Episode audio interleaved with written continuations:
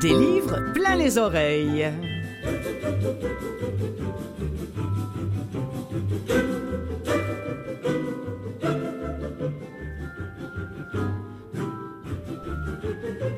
Bonjour mes amis, Clotilde Sey en votre compagnie. Ah, cette semaine, c'est une tradition hein, qui, s'impose euh, à cette émission chaque année le Festival international de la littérature, autrement dit le FIL, qui fait la part belle aux mots, aux auteurs et aux lecteurs. Et quand on aime se glisser des livres dans les oreilles, on ne peut qu'apprécier cette, cette programmation que nous offre le FIL. Cette année encore, c'est une programmation tout à fait exceptionnelle. Et je vous jure, je pèse le poids de mes mots et ça n'est pas de la flagornerie. Et ce n'est pas parce que Michel Corbeil qui est la, la, co-directrice de ce festival et qui en est la directrice artistique, ce n'est pas parce qu'elle est déjà au bout du fil, si j'ose m'exprimer ainsi. Mais c'est parce que je le pense. Salut Michel. Bonjour, chère petite. Alors oui, euh, on, va, on, va on va tout de suite y aller plonger dans cette programmation parce que quand je dis qu'elle est exceptionnelle, on va en avoir tout de suite un avant-goût. Euh, ce, ce, spectacle d'ouverture, l'hommage à Marie-Claire Blais. Oui, tout à fait. Parce que Marie-Claire, comme on sait, nous a quittés il y a six mois déjà. Et il devait avoir un hommage euh, organisé par les éditions du Boréal en janvier dernier. Mais naturellement, la pandémie obligeant, les salles ont fermé. Donc, il n'y a pas eu cet hommage. Alors, j'ai décidé de reprendre le flambeau et euh, de présenter cet hommage qui est vraiment littéraire, je tiens à le dire, car euh, mhm. Marie-Claire n'aurait pas aimé qu'on fasse autre chose que de parler de littérature lors de cette soirée. Alors c'est un, une soirée où on va entendre bien sûr des extraits des œuvres de Marie-Claire lues par euh, Monique Spaziani, Florence Blais, Mabaye, Marcel Pomerleau, Dominique Kennel, quatre des interprètes d'ailleurs de l'extraordinaire Soit matériaux de Denis Marlot et Stéphanie Jasmin. Oui.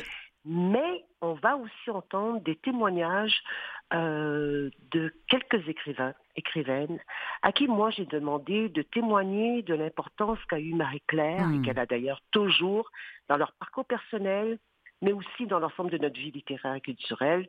Alors, je, les nomme, c'est euh, Nicole Brossard, Kevin Lambert, Catherine Mavekakis, hmm. Christiane Tisdale, Audrey Wilhelmy et Robert Lalonde. Robert Lalonde, d'ailleurs, dont je vous propose un extrait. Ce ne sera pas la lettre en entier, mais quand même tout le début de, de cette lettre vibrante hein, de toute l'émotion qu'on lui connaît. Et puis, c'est aussi une plume formidable. Hein, maintenant, on le sait, hein, Robert Lalonde, c'est même ah plus la peine. c'est Avant, on pensait à l'écrivain, au théâtre. Ça. Non, non, là, on pense. Moi, je pense d'abord à la plume de Robert Lalonde. On l'écoute. Chère Marie-Claire, il se fait tard dans le monde.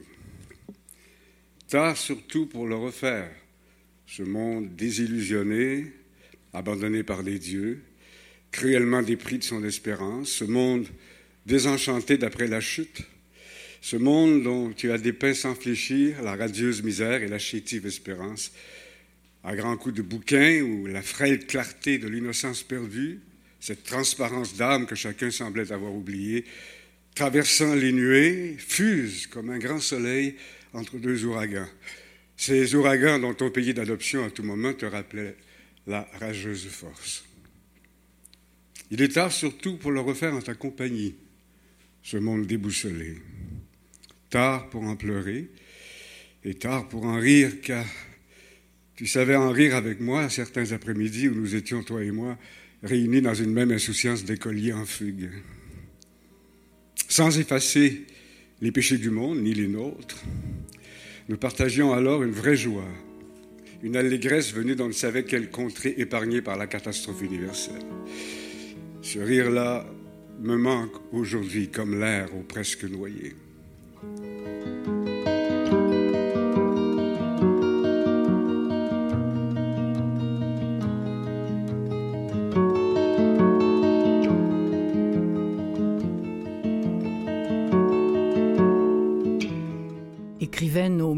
Ce sera présenté le 23 septembre à 20h à l'auditorium de la Grande Bibliothèque. C'est bien ça, hein, Michel? Exactement, exactement. Alors ce texte de Robert Lalonde donne quand même une idée euh, bon, oh. du type de témoignage qu'on va oh. entendre. Je vais vous dire que tous les textes des écrivains sont tous si beaux les uns que les autres.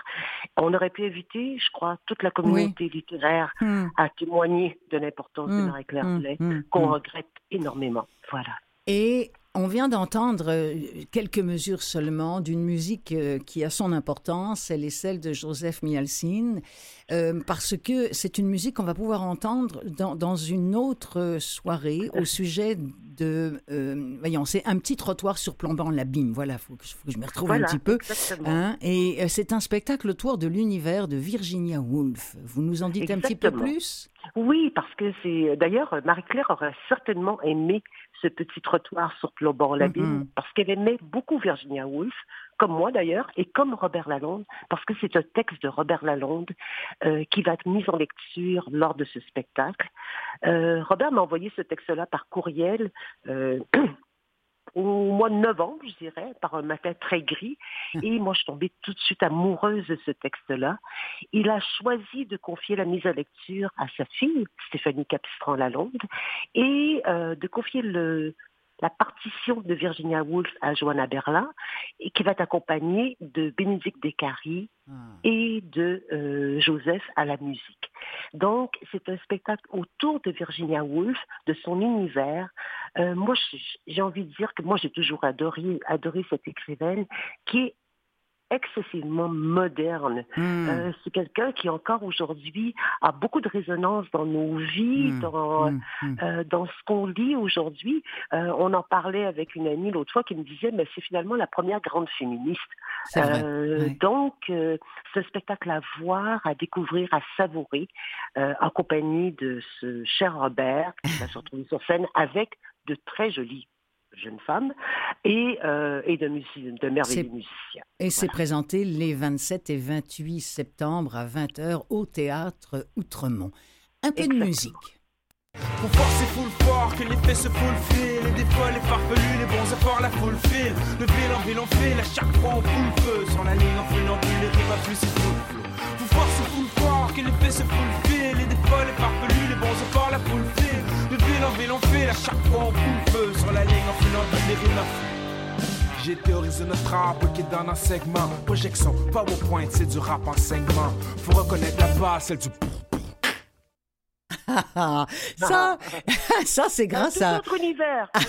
univers. On change d'univers. Et ça, c'est grâce à Stéphanie, à, Stéphanie Richard, hein, qui signe, qui, qui fait toutes les communications et qui le fait tellement bien, qui m'a dit, j'aimerais que vous choisissiez cet extrait-là parce qu'on a l'impression qu'il parle du fil. Le fil, fil. Exactement. elle a bien raison. Elle a bien raison. Tout à fait. Alors, Webster, on va le retrouver, lui, dans un tout autre type d'événements qui sont les midis littéraires de l'espace de la diversité avec qui j'ai collaboré pour créer cet événement-là. Ça se passe tous les midis, entre midi et 13 heures, à l'heure du lunch, dans euh, ce très joli salon de l'Esplanade Tranquille. Esplanade Tranquille, d'ailleurs, qu'il faut rappeler, a été nommé ainsi à cause de Henri Tranquille, un libraire. Donc, c'était logique qu'on se retrouve sur cette place. Donc, tous les midis... Ça se passe... Euh, c'est où?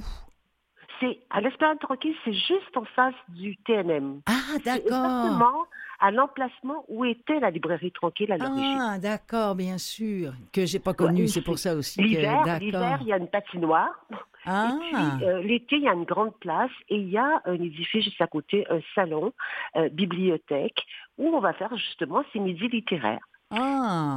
Avec entre autres Webster et puis d'autres. Hein? Exactement. Et, écoutez, il y a, y a une, une, trentaine de poètes, ah. euh, d'écrivains qui participent à ces, à, ces midi. littéraires où on va discuter de questions euh, euh, liées à nos préoccupations actuelles. Je pense à la crise écologique, la place des femmes, l'importance de la transmission, et tout ça dans un souci finalement de euh, d'inclusion, de voir comment euh, on peut se rapprocher les uns des hmm. autres et non pas toujours être les uns contre hmm. les autres. Sans faire peur à aucune personnalité politique. Exactement.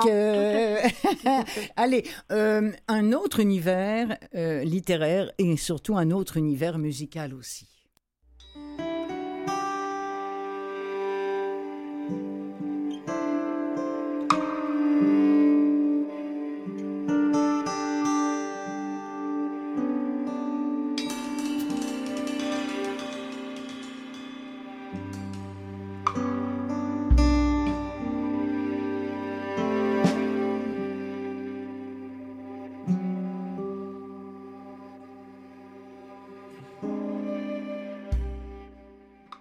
Ce spectacle-là, j'ai hâte que vous m'en parliez aussi, l'estran.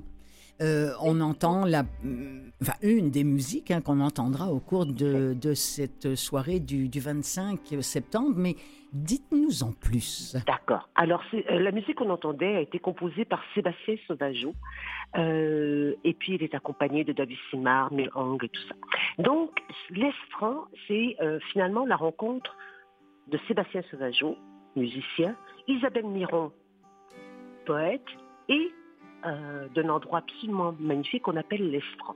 Alors l'Estran, pour vous dire ce que c'est l'Estran, c'est l'espace du rivage découvert et recouvert au rythme des marées du grand fleuve Saint-Laurent.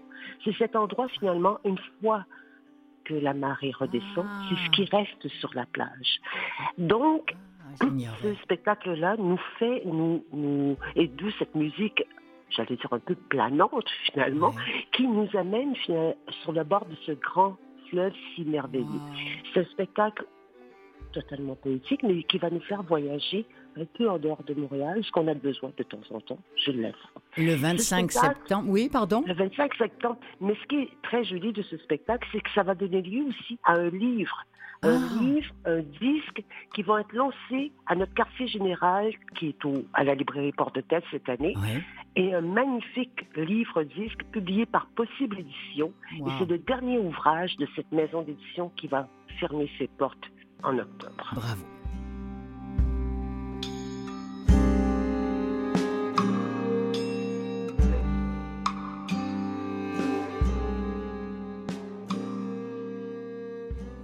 Et puisqu'on est dans les très jolies choses, je sais qu'il y a un événement, euh, Stéphanie Richard m'a dit, moi j'ai été complètement bouleversée, vous aussi, je parle de l'événement Femmes, Pays, nos forêts.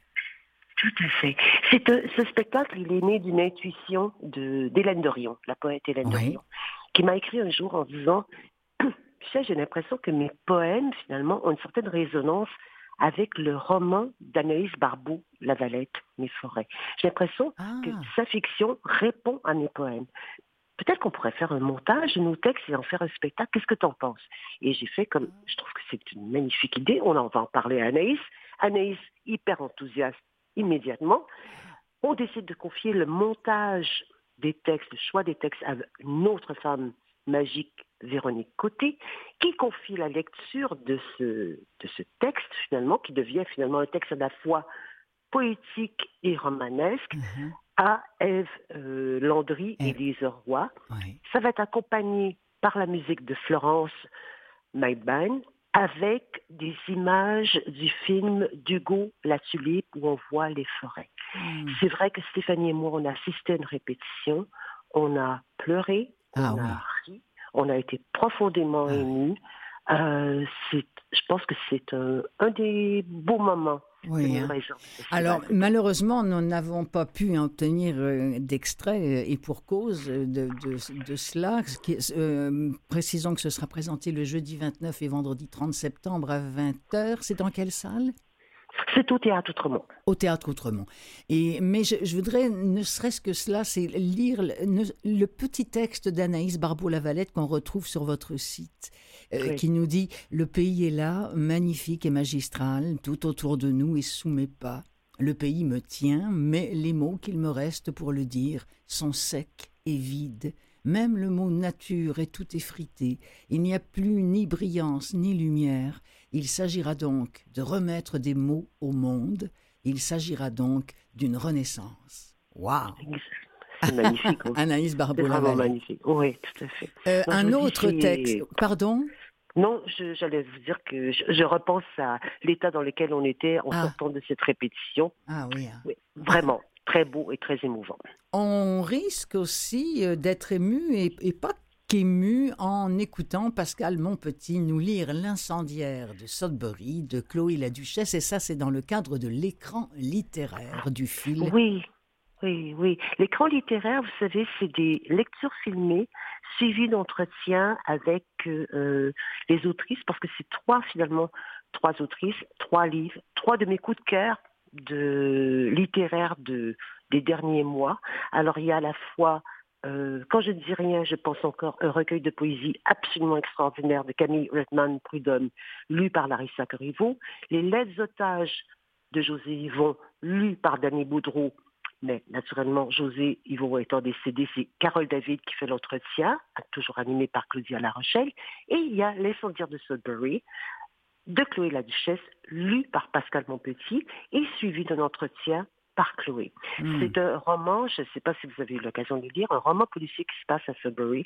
Moi, je suis une amoureuse de Sudbury depuis toujours. Ah oui? Et c'est une nouvelle façon de rentrer dans cette ville. On connaît Patrice Desbiens, on connaît Jean-Marc Dalpé, mais là, c'est une jeune autrice qui finalement pose un regard sur cette ville qui est vraiment très attachante, par le biais d'un roman policier. Tout ça, ça se passe, c'est des lectures filmées en entretien. Hmm. Ça va être disponible sur le site du film du vendredi 23 septembre à 9h jusqu'au dimanche de octobre à minuit et c'est gratuit. Et je crois que vous avez un petit extrait pour vous faire oui. à quel point Pascal Montpetit sait lire Exactement. de Peuplé d'un mélange d'ouvriers, d'étudiants étrangers et de jeunes familles, le quartier accueillait sans distinction toutes sortes de citadins, pour autant qu'ils soient pauvres. L'enfilade de maisons, petites et mal entretenues, s'interrompait çà et là pour faire place à des parcs que les enfants évitaient par peur des seringues, ou pour laisser pousser une de ces grosses collines de roches noires couronnées de maigres conifères qui font la renommée de Sudbury. À quelques mètres au nord de l'intersection de Mabel et de Melvin se trouvait la voie ferrée, celle qui va à Copper Cliff et que les habitants utilisent comme un sentier pédestre ou de motocross. De l'autre côté, vers le sud, on débouchait sur la rue Kathleen, la rue des prostituées et des chauffeurs. Comme Sudbury avait toujours été en retard de dix ans sur tout le monde et en toutes choses, on pouvait déjà prévoir qu'un jour, le quartier serait victime d'une vague d'embourgeoisement qu'annonçaient précocement les trois commerces végétaliens et le magasin de tables tournantes hors de prix. En attendant, les loyers abordables à quelques arrêts de bus du centre-ville assuraient la permanence d'une faune aussi vive qu'imprévisible. J'aime lire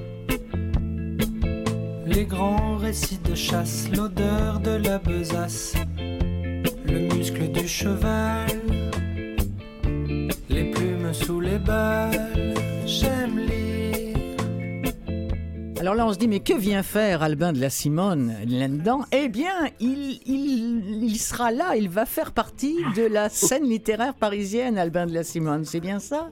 Exactement, c'est notre scène numérique. Je veux dire, ah. c'est que l'idée, c'est euh, cette scène littéraire parisienne inaugure un nouveau volet de notre programmation.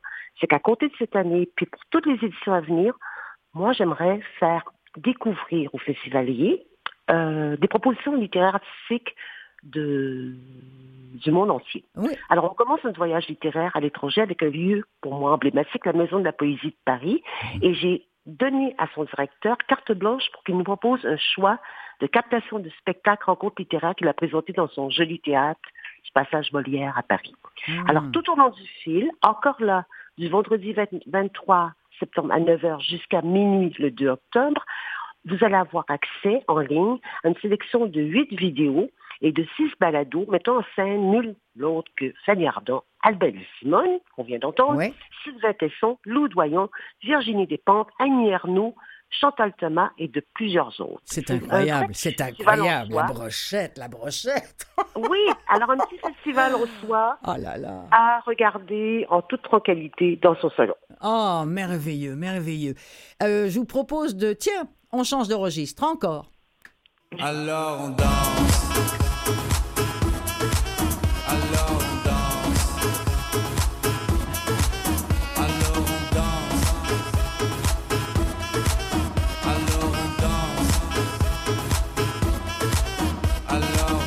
Bon, j'imaginais jamais associer alors on danse et la chanson de Stromae au fil au Festival international de littérature. Je vous rappelle que je m'entretiens avec sa directrice artistique Michel Corbet, mais là, tout d'un coup, alors, on danse au fil. Oui, écoutez, j'aimais trop l'idée. D'ailleurs, c'est moi qui ai mis ça en exemple finalement de la page sur le site euh, du festival, parce que c'est vrai qu'on va avoir un bal littéraire. Alors, je vous explique ce que c'est un bal littéraire. Ça fait de nombreuses années que ça existe euh, en France. Ça a été euh, imaginé par Fabrice Melchior. Il y en a eu partout, dans toutes les villes européennes. Et là, enfin, à Montréal, on va avoir notre bal littéraire. L'idée est toute simple. Il y a cinq écrivains dans le cas du Québec, ça va être Alain Farah, Simon Boulris, Guillaume Corbeil, Claudia Larochelle et Élise Surcotte, qui vont se réunir la veille du bal pour écrire ensemble une histoire en plusieurs épisodes. Leur contrainte, il faut que chaque épisode se termine par le titre d'une chanson entraînante. Vous savez, le genre de chanson là, qui vous donne envie de danser. Ah, alors on danse, c'est ça. alors, on va tous se retrouver au Lion d'Or pour notre soirée de clôture le 2 octobre, le dimanche 2 octobre. Ils vont, les cinq auteurs vont nous livrer leur histoire écrite à 10 mai en 24 heures chrono. Les spectateurs vont être en piste, invités à écouter sagement les lectures. Puis, dès qu'ils vont entendre le titre de la chanson, la chanson va partir, on va avoir un DJ, Et là... se mettre à danser, ah, soigner, twister s'il le faut, et eh revenir s'asseoir sagement pour écouter des histoires. Mais quelle bonne idée. Moi qui ai déjà assisté à ça, là, je vais vous dire, Clotilde, je défie n'importe qui de résister à l'appel de la piste de danse ce soir-là. Ah, écoutez, puis comme ce sera la soirée de clôture, ce sera également l'événement euh, dont nous parlerons euh, à la fin de, de, de, cet entretien. Ayez ayez la curiosité, amis qui nous écoutez, d'aller sur la programmation. Vous faites programmation FIL, F-I-L 2022. Euh, il y a tellement d'autres événements absolument merveilleux qui vont se dérouler là, qui, ont tous un rapport aux mots et à la lecture de ces mots-là. C'est d'ailleurs pour ça que l'émission euh, des livres plein les oreilles fait la part belle à ce festival. Euh, je recevais sa directrice artistique une nouvelle fois, Michel Corbeil. Michel, Bravo à vous, euh, bravo à, Jérôme, euh, comment Niel, hein, c'est euh, Jérémy Niel. Jérémy, Jérémy, pardon. Et puis bravo à toute votre équipe et puis bonne chance à tous les auteurs, lecteurs qui vont participer à cette belle aventure encore en 2022. Merci mille fois de votre accueil et j'espère qu'on va se recroiser et vous et tout votre public, vos auditeurs et auditrices du 23 septembre au 2 octobre. Merci. Rendez-vous pour mm, D'accord, Michel. Merci infiniment. On va se quitter sur cette chanson parce qu'elle est chantée à la fois par Ariane Moffat et Lou Doyon, qui va faire partie de la scène littéraire parisienne. Une chanson absolument sublime. Jamais trop tard. Salut. Merci.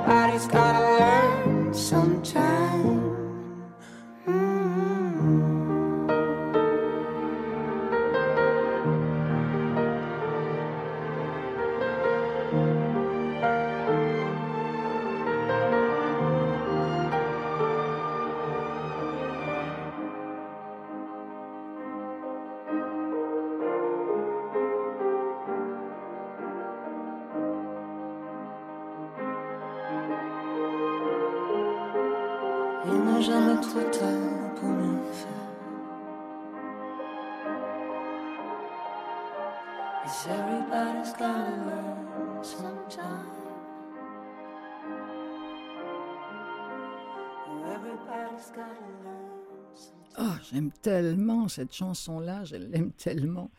Euh, je sais pas, est-ce que, est-ce que vous êtes encore là, Michel? Tout à fait, j'écoutais la chanson. Ah oui, hein? c'est c'est quelque chose, hein? ces deux voix-là, celle de Lou Doyon et celle d'Ariane Moffat. Il nous reste, je vous dirais, peut-être une bonne minute. Je voudrais euh, quelques mots sur, entre autres, Yourcenar, une île de passion. Oui, ben écoutez, euh, qu'on disait que moi j'étais très contente de, de commencer par un hommage finalement, mais vous savez, c'est l'hommage du fil à Marie-Claire. Il pourrait en avoir des centaines d'hommages Oui. comme celui-là. Mais pour moi, c'était important qu'on lui rende hommage dans le cadre du festival parce que Marie-Claire aimait toutes les formes d'art aussi, Oui. quelque chose qui est très proche de mes préoccupations. Euh, elle aimait euh, les arts visuels, le cinéma, elle aimait la musique, tous les genres de musique d'ailleurs, et puis l'opéra. Alors l'idée de pouvoir présenter finalement euh, cette soirée, un concert rencontre qui est en écho à l'opéra présenté euh, à guichet fermé il y a quelques semaines à Québec puis à Montréal. Oui. Donc, un un concert rencontre en compagnie d'Hélène Dorion, qui a écrit avec Marie-Claire le livret de cet opéra, le compositeur Éric Champagne, Ah, euh, animé par Pierre Vachon de l'Opéra de Montréal. Oui. C'est pas l'opéra, je vais bien vous le préciser. Non, non. C'est vraiment un concert rencontre qui va nous permettre de plonger de plonger dans cet univers-là. et qui va être entrecoupé finalement leur discussion d'extraits de l'opéra dans une version piano et voix. Ah. J'espère que ça va donner envie à l'Opéra de Montréal et à celui de Québec de reprogrammer Oui. finalement cet opéra que peu de gens, On vu. pas assez de gens ont pu voir et Absolument, et, euh, et apprécié. Merci beaucoup, Michel. Cette fois-ci, c'est vrai, on se salue pour la dernière fois. Et bon festival.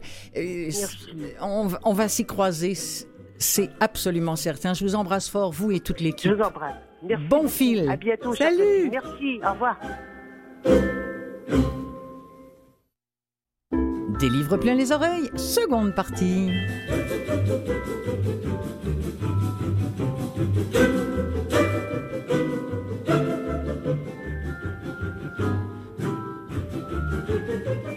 Laissez-moi d'abord euh, remercier CKVL qui continue de diffuser cette émission des livres plein les oreilles. Euh, Je remercie toute son équipe vraiment pour cela. C'est fort agréable de, savoir que ça peut être écouté comme ça en plus grand nombre, de la même façon que c'est formidable qu'on puisse écouter cette émission en podcast, euh, que ce soit par Apple Podcast par exemple, ou par euh, Montréal Podcast, ou en tout cas.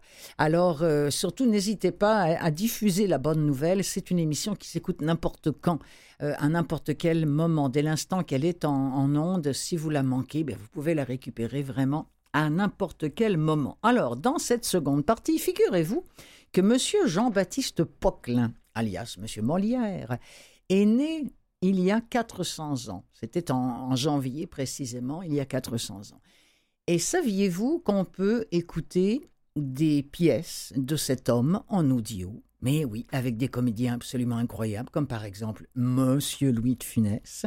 Alors j'ai fait des recherches pour vous, je me suis demandé, mais qu'avait-il donc de plus Molière pour séduire à ce point les foules et les conservatoires à son époque et encore 400 ans plus tard?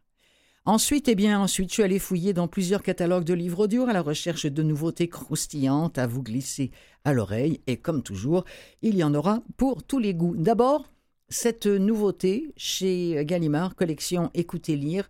Euh, voici la, bande-annonce qu'on nous offre, mais qui nous met l'eau à la bouche. si vous êtes des fanatiques ou pas de Molière, si vous avez envie d'en savoir plus sur le bonhomme, ça s'appelle Molière, le fou de théâtre, extrait. Écoutez lire présente Molière, le fou de théâtre de Béatrice Fontanelle. Une réalisation Kitsono. Interprétée par Thierry Ancis de la Comédie Française.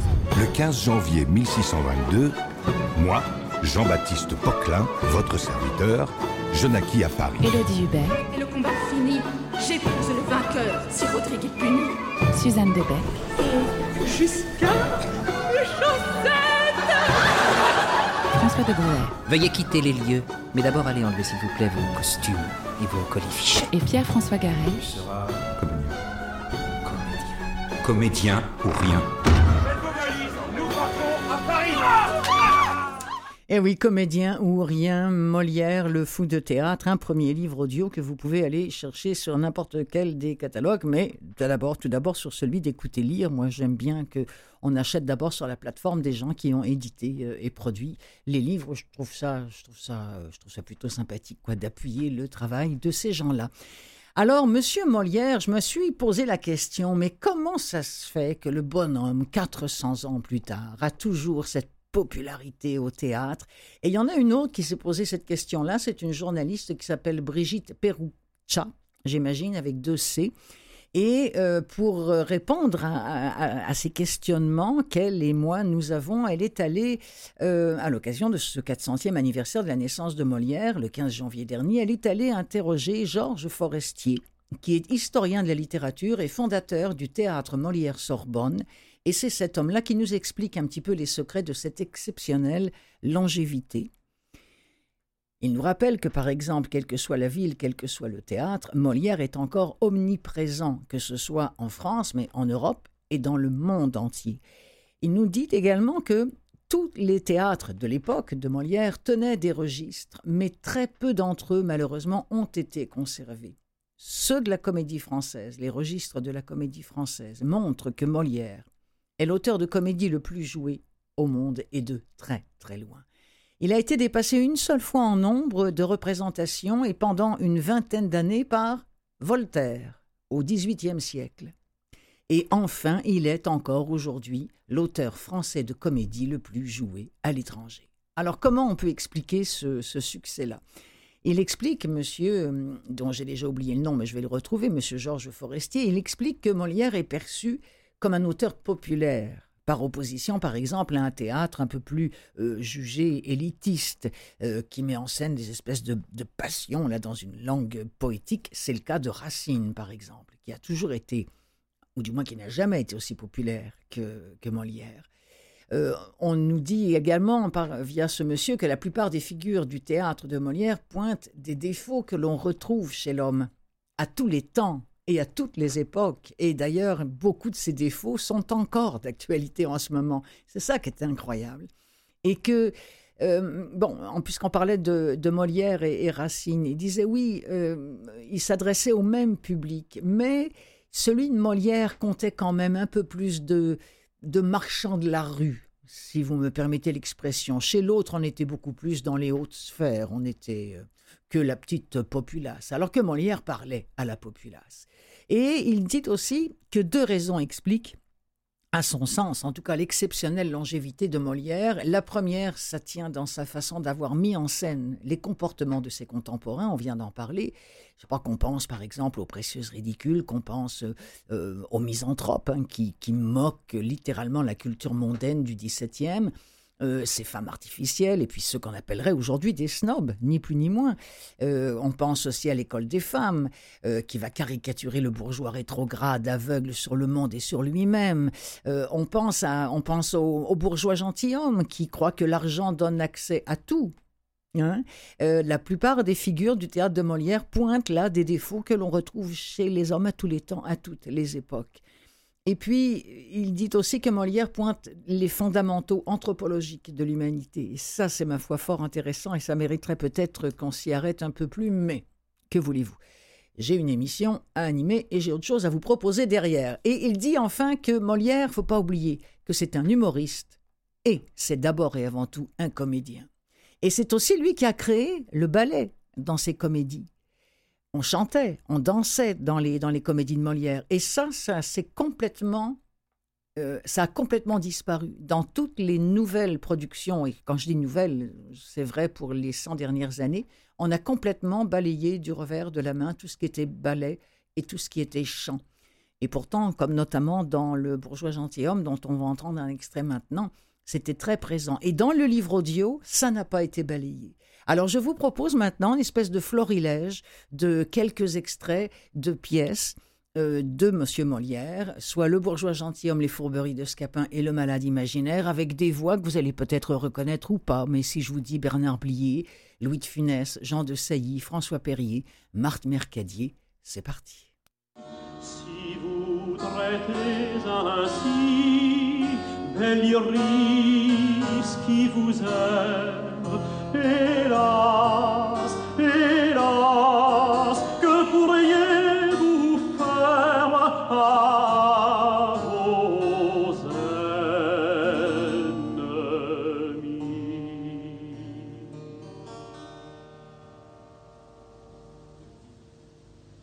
Cette chanson me semble un peu lugubre. Elle endort. Je voudrais que vous la puissiez un peu regaillardir par-ci par-là. Il faut, monsieur, que l'air soit accommodé aux paroles. On m'en a pris un tout à fait joli il y a quelque temps. Attendez. Euh, là, comment est-ce qu'il dit? Par ma foi, je ne sais. Il y a du mouton dedans. Hein? Du mouton? Oui, oui. Ah Hélas Hélas, elle est cent fois, mille fois plus cruelle que n'est le tigre au bois. N'est-il pas joli oh. Le plus joli du monde Et vous le chantez bien. C'est sans avoir appris la musique. Vous devriez l'apprendre, monsieur, comme vous faites la danse. Ce sont deux arts qui ont une étroite liaison ensemble. Et qui ouvrent l'esprit d'un homme aux belles choses. Est-ce que les gens de qualité apprennent aussi la musique? Oui, monsieur. Je l'apprendrai donc, mais je ne sais quel temps je pourrais prendre, car outre le maître d'armes qui me montre, j'ai arrêté encore un maître de philosophie qui doit commencer ce matin. Hmm, la philosophie est quelque chose, mais la musique, monsieur, la musique musique. La musique et la danse. La musique et la danse, c'est là tout ce qu'il faut. Il n'y a rien qui soit si utile dans un État que la musique. Il n'y a rien qui soit si nécessaire aux hommes que la danse. Sans la musique, un État ne peut subsister. Sans la danse, un homme ne saurait rien faire. Tous les désordres, toutes les guerres qu'on voit dans le monde n'arrivent que pour n'apprendre pas la musique. Tous les malheurs des hommes, tous les revers funestes dont les histoires sont remplies, les bévues des politiques et les manquements des grands capitaines, tout cela n'est venu que faute de savoir danser. Comment cela la guerre ne vient-elle pas d'un manque d'union entre les hommes? Cela est vrai. Et si tous les hommes apprenaient la musique, ne serait-ce pas le moyen de s'accorder ensemble et de voir dans le monde de plus que de la vie À vous dire la vérité, il y a peu de choses qui me soient impossibles quand je m'en veux mêler. J'ai sans doute reçu du ciel un génie assez beau pour toutes les fabriques de ces gentillesses d'esprit, de ces galanteries ingénieuses à qui le vulgaire ignorant donne le nom de fourberie. Et je puis dire sans vanité qu'on n'a guère vu d'homme qui fut plus habile ouvrier de ressort et d'intrigue, qui ait acquis plus de gloire que moi dans ce noble métier. Mais, ma foi, le mérite est trop maltraité aujourd'hui et j'ai renoncé à toute chose depuis certains chagrins d'une affaire qui m'arriva. Comment? Quelle affaire, Scapin? Une aventure où je me brouillais avec la justice. La justice? Oui, nous eûmes un petit démêlé ensemble. Toi et la justice? Oui, elle en usa fort mal avec moi et je me dépitais de telle sorte contre l'ingratitude du siècle que je résolus de ne plus rien faire. Basta. Que diantre faites-vous de ce bras-là? Comment? Voilà un bras que je me ferais couper tout à l'heure si j'étais que de vous. Et pourquoi? Ne croyez-vous pas qu'il tire à soi toute la nourriture et qu'il empêche ce côté-là de profiter? Oui, mais j'ai besoin de mon bras. Vous avez là aussi un œil droit que je me ferais crever si j'étais en votre place. Crever un œil? Ne voyez-vous pas qu'il accommode l'autre et lui dérobe sa nourriture? Croyez-moi, faites-vous le crever au plus tôt. Vous en verrez plus clair de le gauche. Ça n'est pas pressé. Adieu. Je suis fâché de vous quitter si tôt, mais il faut que je me trouve à une grande consultation qui se doit faire pour un homme qui mourut hier. Pour un homme qui mourut hier? Oui, pour aviser et voir ce qu'il aurait fallu lui faire pour le guérir. Jusqu'au revoir. Vous savez que les malades ne reconduisent point. Voilà un médecin vraiment qui paraît fort habile. Oui, mais il va un peu bien vite. Tous les grands médecins sont comme cela. Ah, me couper un bras, me crever un œil afin que l'autre se porte mieux. J'aime bien mieux qu'il ne se porte pas si bien. La belle opération de me rendre borgné manchot. Ah, mon Dieu Ah, malheur Quel étrange accident Qu'est-ce, Toinette Ah, madame Mais qu'y a-t-il? Votre mari est mort. Mon mari est mort? Hélas, oui. Le pauvre défunt est trépassé. Assurément? Assurément. Personne ne sait encore cet accident-là. Et je me suis trouvée ici toute seule. Il vient de passer entre mes bras. Tenez, le voilà tout de son long dans cette chaise. Le ciel en soit loué. Me voilà délivrée d'un grand fardeau. Que tu es sotte, Toinette, de t'affliger de cette mort. Je pensais, madame, qu'il fallut pleurer. Oh, va, va, ça n'en vaut pas la peine. Quelle perte est-ce que la sienne? Et de quoi servait-il sur la terre? Un homme incommode à tout le monde, malpropre, dégoûtant, sans cesse un lavement ou une médecine dans le ventre, mouchant, toussant, crachant toujours, sans esprit, ennuyeux, de mauvaise humeur, fatigant sans cesse les gens, grondant jour et nuit servantes et valets. Voilà une belle oraison funèbre. Il faut, Toinette, que tu m'aides à exécuter mon dessein. Et tu peux croire qu'en me servant, la récompense est sûre, puisque par un bonheur, personne n'est encore averti de la chose, portons-le dans son lit et tenons cette mort cachée.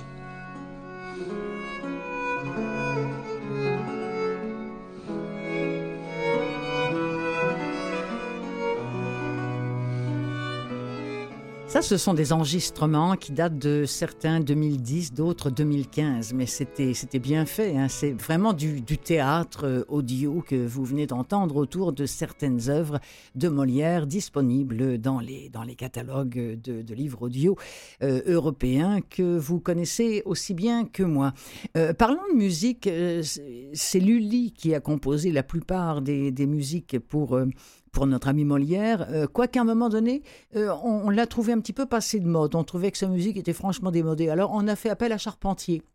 Mais ça n'a pas duré longtemps finalement. Lully avait retrouvé ses lettres de noblesse et juste avant qu'on passe à une chronique de nouveautés du livre audio, vu qu'on change de, de siècle et d'ambiance, je vous propose hein, une petite minute d'une musique de Lully composée pour l'école des femmes.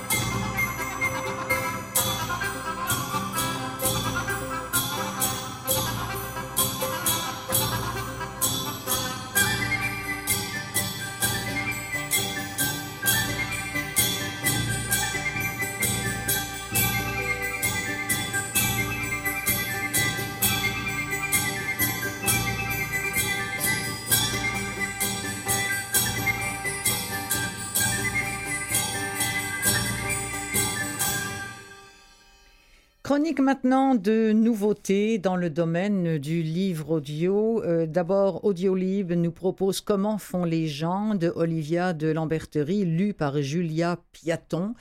Euh, on est avec euh, Anna, la narratrice du roman, qui a la mélancolie aigre, douce façon Sagan, qui se débrouille comme elle peut avec la vie, mais plutôt mal. Autrement dit, c'est une femme qui encaisse. Elle encaisse tellement qu'elle en rit même. Et elle se souvient aussi, coincée entre une mère féministe mais atteinte d'une forme de joyeuse démence, trois filles à l'adolescence woke, un mari au sourire fuyant et à la tenue fluo, un cordon sanitaire d'amis, Anna pourrait crier comme on joue, comme on pleure, arrêtez tout. Mais arrêtez tout, ça ne marche qu'au cinéma. Comment font les gens? Extrait.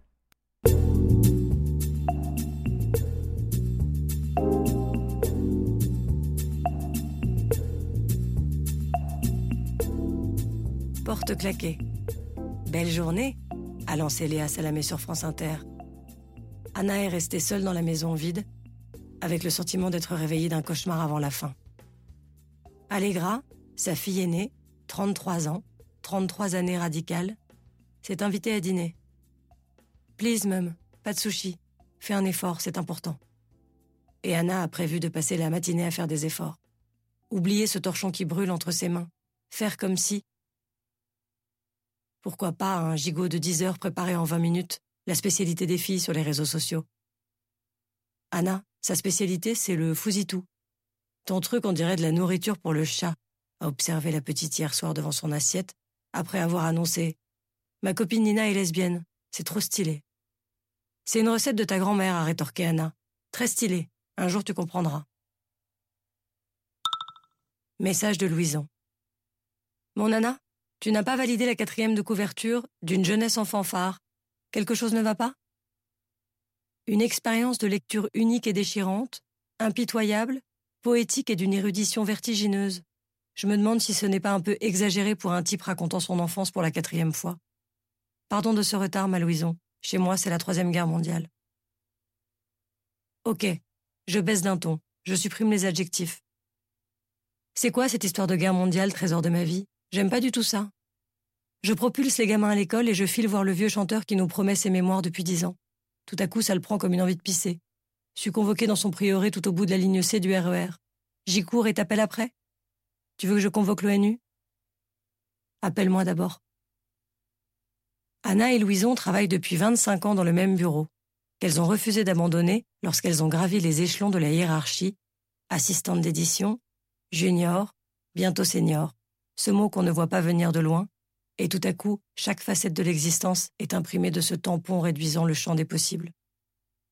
Et lorsqu'il faut indiquer sa date de naissance dans les formulaires administratifs sur son téléphone, elle doit s'y reprendre à trois fois avec la roulette des années pour remonter le temps jusqu'à 1968.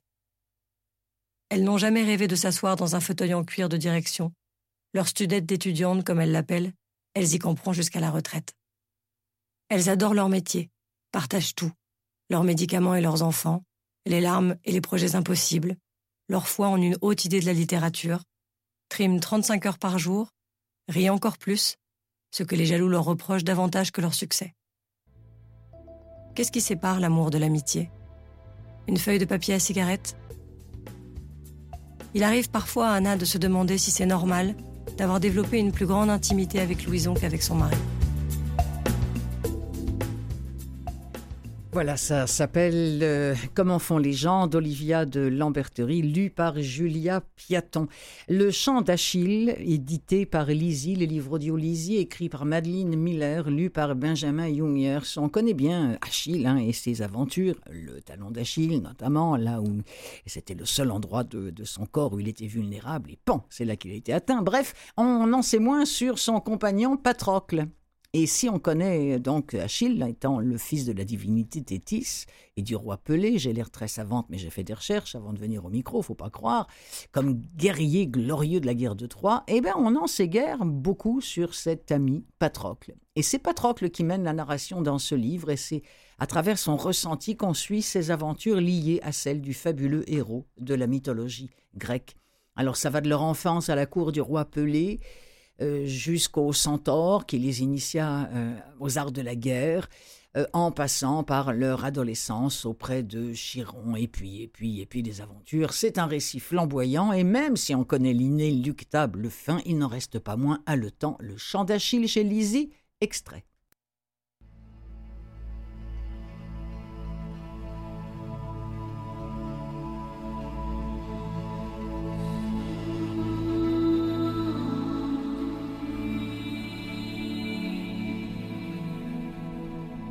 Père était roi et fils de roi. De petite taille, comme la plupart des nôtres, il était bâti à la manière d'un taureau, tout en épaules. Ma mère avait 14 ans lorsqu'il l'épousa, dès que la prêtresse eut confirmé sa fécondité. C'était un bon parti. De par sa condition de fille unique, la fortune de son père reviendrait à son époux. Il ne se rendit pas compte qu'elle était simple d'esprit avant le jour du mariage. Son futur beau-père avait mis un point d'honneur à garder la promise voilée jusqu'à la cérémonie. Il joua le jeu. Si elle était laide, il pourrait toujours se satisfaire avec les jeunes esclaves de sexe féminin et les petits serviteurs. Au moment où on lui ôta enfin son voile, on raconte que ma mère sourit. C'est ainsi que tout le monde comprit qu'elle était complètement stupide. Les épousés ne sont pas censés sourire. Lorsque je vins au monde, aussitôt qu'il connut mon sexe, mon père m'arracha au bras de ma mère pour me tendre à la nourrice. Prise de pitié, la sage-femme donna à la jeune accouchée un oreiller à étreindre à la place de son enfant. Elle le serra fort, sans paraître remarquer le changement. Très vite, je devins pour mon père une source de déception. Trop petit, trop malingre. Je n'étais pas robuste, ni rapide. Je chantais mal. Je ne me distinguais que par ma bonne santé. Les rhumes et les coliques, fréquents chez les enfants de mon âge, n'avaient pas prise sur moi. Mon père n'en était que plus méfiant à mon égard. Il m'observait d'un air contrarié. Étais-je une créature monstrueuse échangée au berceau? Lorsqu'il me regardait, mes mains tremblaient. Et pendant ce temps-là, ma mère bavait, incapable de boire son vin proprement. J'ai cinq ans quand c'est au tour de mon père d'accueillir les Jeux. Les hommes affluent d'aussi loin que de Thessalie et de Sparte, et nos coffres se remplissent de l'aurore. Durant vingt jours, une centaine de serviteurs s'affairent à battre le sol de la piste de course jusqu'à la dernière pierre. Mon père est bien résolu à ce que ces jeux soient les plus fastueux de son époque. Ce sont les coureurs dont je me souviens le mieux. Leur corps enduit d'huile, brun comme une noix, tandis qu'ils s'étirent sur la piste au soleil. Des hommes mariés, barbus, à la carrure imposante, se mêlent aux jeunes gens imberbes et aux plus jeunes garçons. Tous arborent les mêmes mollets aux muscles sculptés. Le taureau a déjà été tué. Son sang achève de s'écouler dans la poussière et les coupes de bronze à patines brunes il est allé docilement à la mort, un bon présage pour les jeux imminents. Le chant d'Achille, écrit par Madeleine Miller et lu par Benjamin Jungers, dont j'aime définitivement beaucoup la lecture. Et enfin, La fabrique des salauds, c'est en trois tomes, c'est sorti chez Sixtreed, euh, c'est de Chris Krauss, c'est interprété par François Cotrel. Euh, nous sommes dans un hôpital bavarois où Koya Solm est un vieil homme avec une balle nichée dans la tête qui décide de raconter sa vie à son voisin de chambre qui est un jeune hippie pacifiste. Il lui raconte tout, son enfance à Riga dans les années 20, sa carrière dans l'Allemagne nazie, puis comme espion dans la jeune République fédérale. C'est une fresque absolument magnifique, historique et familiale qui nous emporte à travers les plus sombres années du XXe siècle. Extrait.